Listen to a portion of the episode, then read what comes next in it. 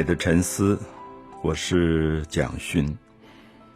红楼梦》第七十回大概是一个非常重要的分水岭，因为我常常跟朋友说，如果我们从六十四回、六十五回看到六十九回，出现了贾府这些男人，包括贾珍、贾蓉父子，包括王熙凤的丈夫贾琏，他们共同。在玩弄两个女人尤二姐跟尤三姐，而这两个民间来的女孩子天真烂漫，没有心机，最后两个都被害死了。所以大概到六十九回，你就可以看到这个家族富贵了四五代，因为伤天害理，把这么平白无辜的民间女子都害死，大概变成了《红楼梦》。走向衰败的一个最重要的原因吧，所以我想《红楼梦》的作者他是经过富贵的，然后到最后这个家族被抄家败亡，所以他晚年写这个小说的时候，我一直觉得他有很多的忏悔。他回想他自己的家族在富贵的四五代当中出了多少伤天害理的事。家族的这些男人借着有权有势，霸占了多少民间的人的财产，或者因为好色去玩弄了多少的女子，所以大概六十九回之后，就感觉到整个家族的权势、权贵慢慢一步一步在走下坡。可是我觉得作者的写法很特别，第七十回在表面看起来出现的事情。反而是林黛玉重建桃花社。我们都记得《红楼梦》里面这些年轻的在大观园里居住的一些青春的少女少年，最早曾经有一个诗社叫海棠社。我常常形容说，他们办一个诗社，有点像我们在高中办校刊，然后有一个文艺的团体一样。因为当时大概他们都是十五岁上下的这些男孩女孩，那喜欢文艺。所以，探春这个第三个女孩，贾家第三个女孩就发起了一个海棠社，所以他们就定期的，比如说每个月的初二、十六聚在一起写诗，然后大家来聚会。那是一个很好的、很文雅的一个文艺团体。可是因为尤二姐的事情发生，尤三姐的事情发生，刘香莲出走，一连串的。不快乐的事情发生，所以这个诗社就有一点搁住了，有点像我们在高中吧。我们是文艺青年，我们办校刊，我们有一个诗社。可是如果一段时间整个社会不安定，那总是有悲剧发生，也许就会耽搁了青春的这些少年们对于文学或者美好事物的追求。所以到七十回的时候，林黛玉忽然有一个发想说。我们可不可以重建一个桃花社？他就讲说，过去有一个海棠社，海棠是秋天开的花。那我们起社的时候是在秋天，秋天其实是一个花朵都在凋零的季节，所以好像活该我们的那一个社团就不够兴旺。那现在是春天，我们如果建一个桃花社，因为他写了一首长诗，是歌咏桃花的。所以，我们如果在春天重新再办一个社团，大家在热热闹闹的聚在一起来写诗，会不会这个诗社会比较兴旺？我自己的感觉是，作者在写完六十九回的尤二姐死亡之后，感觉到是一个重大的悲剧。小说写到最沉痛、绝望的时刻的时候，其实文学的发展应该有一个转变，所以。林黛玉才重建桃花社，希望努力的把悲剧的氛围能够冲淡。可是读七十回的朋友大概都感觉到已经无力回天，就是这个家族因为做了太多伤天害理的事，这个家族的衰败式微大概已经成为注定不能挽回的状态。所以，即使林黛玉或者这些年轻人很努力的想要做一点转变，好像也还是有点无力回天了。好，所以我想我们特别要注意到七十回，尤其是开头的时候，他就提到了几个事情，就是这个贾府有一个规定，大概超过二十五岁单身没有结婚的这些男性，他们就要由主人做主，为他们娶妻成家。二十五岁这些男性大概就家里的门房啊、车夫啊、警卫这种角色。那他们怎么成婚呢？主人怎么帮他们找太太呢？就是看年龄已经到了的丫头。比如说，七十回一开始讲到有几个丫头，像鸳鸯，贾母身边的鸳鸯；琥珀，贾母身边的琥珀；还有王夫人身边的彩云，年龄都到了，就要把他们配给这些单身的男佣人。所以，其实是一个悲剧。我们就会发现，古代你的婚姻、你的恋爱都不是你自己做主的，是由主人去配的。但好像有点像我们今天上网随便觉得，哎，这两个人可以配了，就把它配在一起。那当然，我们看到有个性的这些女孩子，鸳鸯琥珀，她们就不愿意，她们就觉得我不要这样随随便便被配婚。那这里已经在说明七十回进入到了一个年龄的悲剧，因为《红楼梦》里所有的青少年，他们的快乐将要结束了，因为年龄已经到了。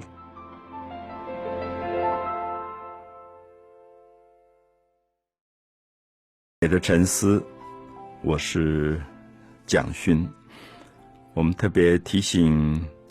红楼梦》的读者，在读七十回的时候，一定要注意到七十回是《红楼梦》非常重要的一个转折。作者写到七十回的时候，在尤三姐死亡、尤二姐死亡之后，特别让你感觉到一个家族曾经是公爵府、荣国府、宁国府。一个富贵了四五代的家族，从此要一步一步走向衰败。那我想，作者其实很有意的在透露一个因果，就是因为家族做了太多伤天害理的事，所以也许天都不容这个家族继续富贵下去。可是无辜的年轻人林黛玉、薛宝钗、贾宝玉。探春，他们好像还是很努力的，希望这个家族能够有兴盛的可能，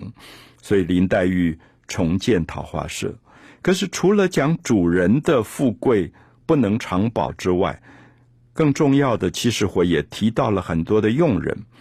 就是这些到了二十五岁的男性的佣人，这些到了十六岁、十七岁的女性的佣人，因为单身。就要由主人随便把他们配成对，彼此结婚。所以你会看到，特别是从我们今天现代的比较男女自由恋爱的观念来看，当然是一个巨大的悲剧。一个好好的女孩子，十六七岁单身，她也可以活得好好的。像鸳鸯，她觉得她一辈子服侍贾母，她忠心耿耿，她也没有特别想到还要恋爱，或者她要。成婚曾经有过好色的老爷假设看上了鸳鸯，想要把鸳鸯变成他的妾，鸳鸯都拒绝了。鸳鸯觉得她一个人也过得好好的，可是为什么年龄到了就一定要有主人乱点鸳鸯谱一样，随便把人家配成婚？所以读《红楼梦》的时候，其实也有时候会想到，我们今天这样保守的事情可能比较少，可是如果是比较。迂腐保守的长辈父母亲会不会还是用同样的方法？觉得我的女儿年龄到了，儿子年龄到了，就去相亲，随便配一个就好了。那也不管他们有没有情感。所以，我想这里面的《红楼梦》讲到的悲剧，未必在我们今天现代的世界就不发生。所以，《红楼梦》的很多观点是非常现代感的。他会觉得人要结婚。其实不是重点，而是结婚有没有情感。如果没有情感，这个结婚到底有什么意义？所以我们就看到一开始讲到这二十五岁的这些单身的男孩子，那主人配婚就决定鸳鸯、琥珀、彩云这三个丫头年龄到了，就把他们嫁给车夫或门房。结果三个都没有嫁。所以我觉得《红楼梦》的作者是非常特殊，在两百多年前对人性有一种。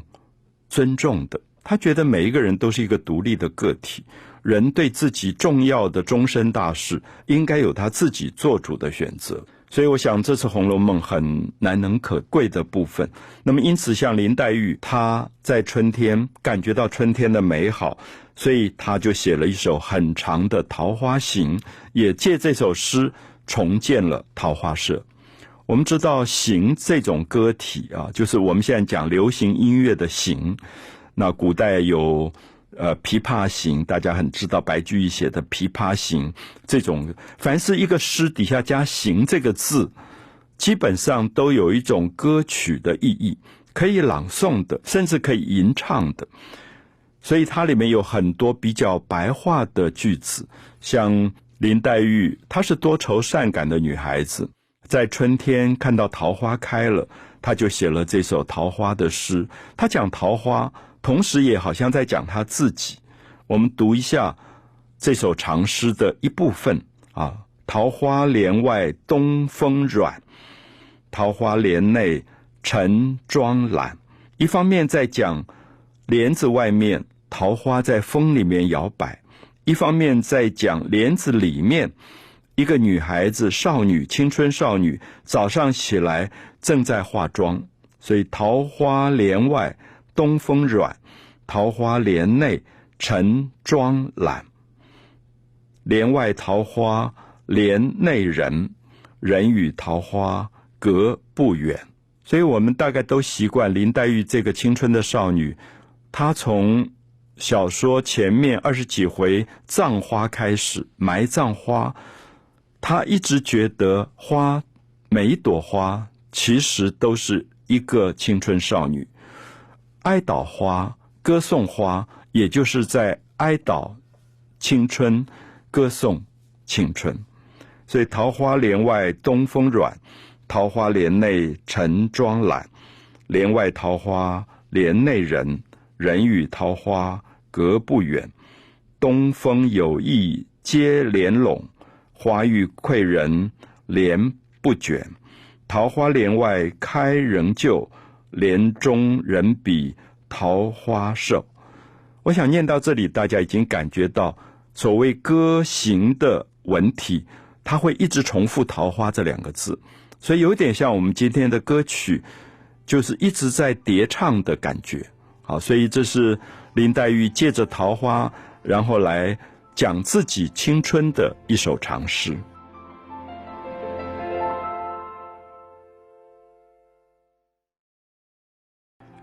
红楼梦》第七十回，在这一回的下半段，讲了一个非常有趣的事，就是其实我们看到一阵子贾宝玉过得很开心。贾宝玉过得开心，大概有一个很重要的原因是，有时候读者会容易忽略的。就是他最害怕的那个老爸贾政不在家。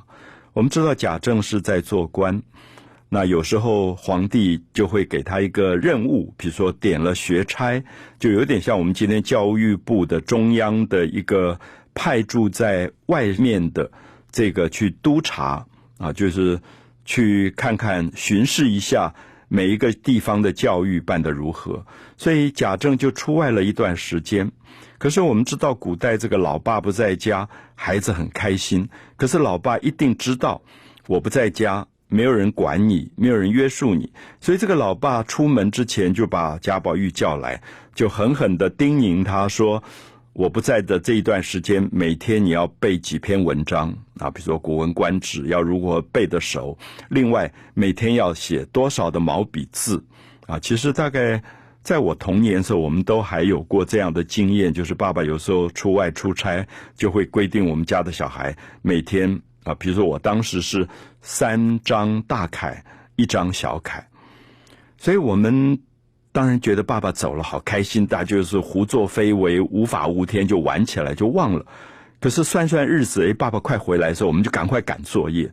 那《红楼梦》七十回就讲到这件事情，因为贾政出去了蛮长一段时间。然后大家提醒说：“老爷要回来了。”所以贾宝玉这个男孩就吓死了，说：“哎呀，那怎么办？我书还没背得很好。”他们说：“书也就罢了，你的毛笔字在哪里？因为到现在为止，你才写了五六十篇的毛笔字啊。他不是没有写，他大概也写一写。可是爸爸走久了，他就忘了。那他走了这么久，你应该教可能要教三百篇的毛笔字，那你一下子赶怎么赶得出来？所以我们就看到好有趣。我们现在有一个字叫枪手，就是我们考试有人帮我们去考，或者我们作业不会做，有人帮我们做啊。我们现在发现说，好像连大学教授的论文都有人做枪手去代笔。那我们以为古代没有这种事，《红楼梦》七十回写到就是枪手的事，就是贾宝玉急得不得了，睡觉也睡不着，饭也吃不下去，所以他的妈妈王夫人、他的祖母贾母就开始担心说：“谁叫你早点不写，书也不背，现在爸爸要回来了，你吓成这个样子，万一吓病了，然后每天晚上在那边不睡觉，拼命的背书，拼命的写字，熬出病来也不得了。”所以贾母也担心。王夫人也担心，好，祖母担心，母亲担心，旁边这些姐姐妹妹就开了一个会，好，大家就跑去安慰这个祖母，也安慰这个母亲，就说别的我们做不到，那书只好他自己背了，可是毛笔字我们都可以带他写，我们从今天开始，等到老爷回来之前，我们每个人替他写多少篇的毛笔字，好，我们读到这一段，我们就会哈哈一笑起来，因为。我记得我在大学教书的时候，我的学生都还做这种事。因为其实如果你敏感的话，教来的书法一看你就知道不是这个人写的，因为字体不一样。可是也许当时他们枪手很厉害，就是探春、薛宝钗、林黛玉，他们每一个人都假装在临摹跟贾宝玉一模一样的字，去蒙混过关。那么到最后，我们最动人的就是在七十回的后段的时候，我们看到算一算日子，爸爸快要回来了，就是到了春天三月下旬的时候。那如果再有五十篇，大概就凑够了一个数目，所以等到贾政回来的时候，贾宝玉就不会挨处罚了。这个时候忽然看到林黛玉派了她的丫头紫娟来了。丢了一卷东西给宝玉，宝玉一打开看，是一色老油竹纸上临摹的中王蝇头小楷，啊，中王就是中游跟王羲之，那个字体写的漂亮的不得了，而且字体几乎跟贾宝玉一模一样，所以我读到这一段，我有个感觉，就是说林黛玉毕竟是贾宝玉的知己啊，就是他们两个感情是最深的。也许大家很遗憾，说感情这么好，最后他们并没有结为夫妻。可是我想，人生一生一世有这么一个知己，大概是足够了。因为我们看到作者写到这一段，也有很大的感叹，就是说每一个人都在做枪手，都在帮贾宝玉做功课，可是没有一个人用心像林黛玉这么深，知道爸爸最后要回来了，还差多少篇？如果没有交齐。这个男孩就会受处罚，所以这个知己就连夜赶出来五十篇，而且字迹跟贾宝玉一模一样。那因此，我想我们今天大人的世界也许不会赞成有枪手这种事，可是我想在青少年当中，不要忘记枪手，同时也往往是自己最要好的朋友。哦，我们年轻过，我们知道曾经有过那些朋友帮你作弊的，帮你一起做作业的，那。不从道德上来追究，其实大概是一生最怀念的朋友。所以《红楼梦》很真实，他写到这一段，他也让你感觉到那个老爸真的被骗过去了啊！所以他们拥有他们最美好的一个青春的回忆。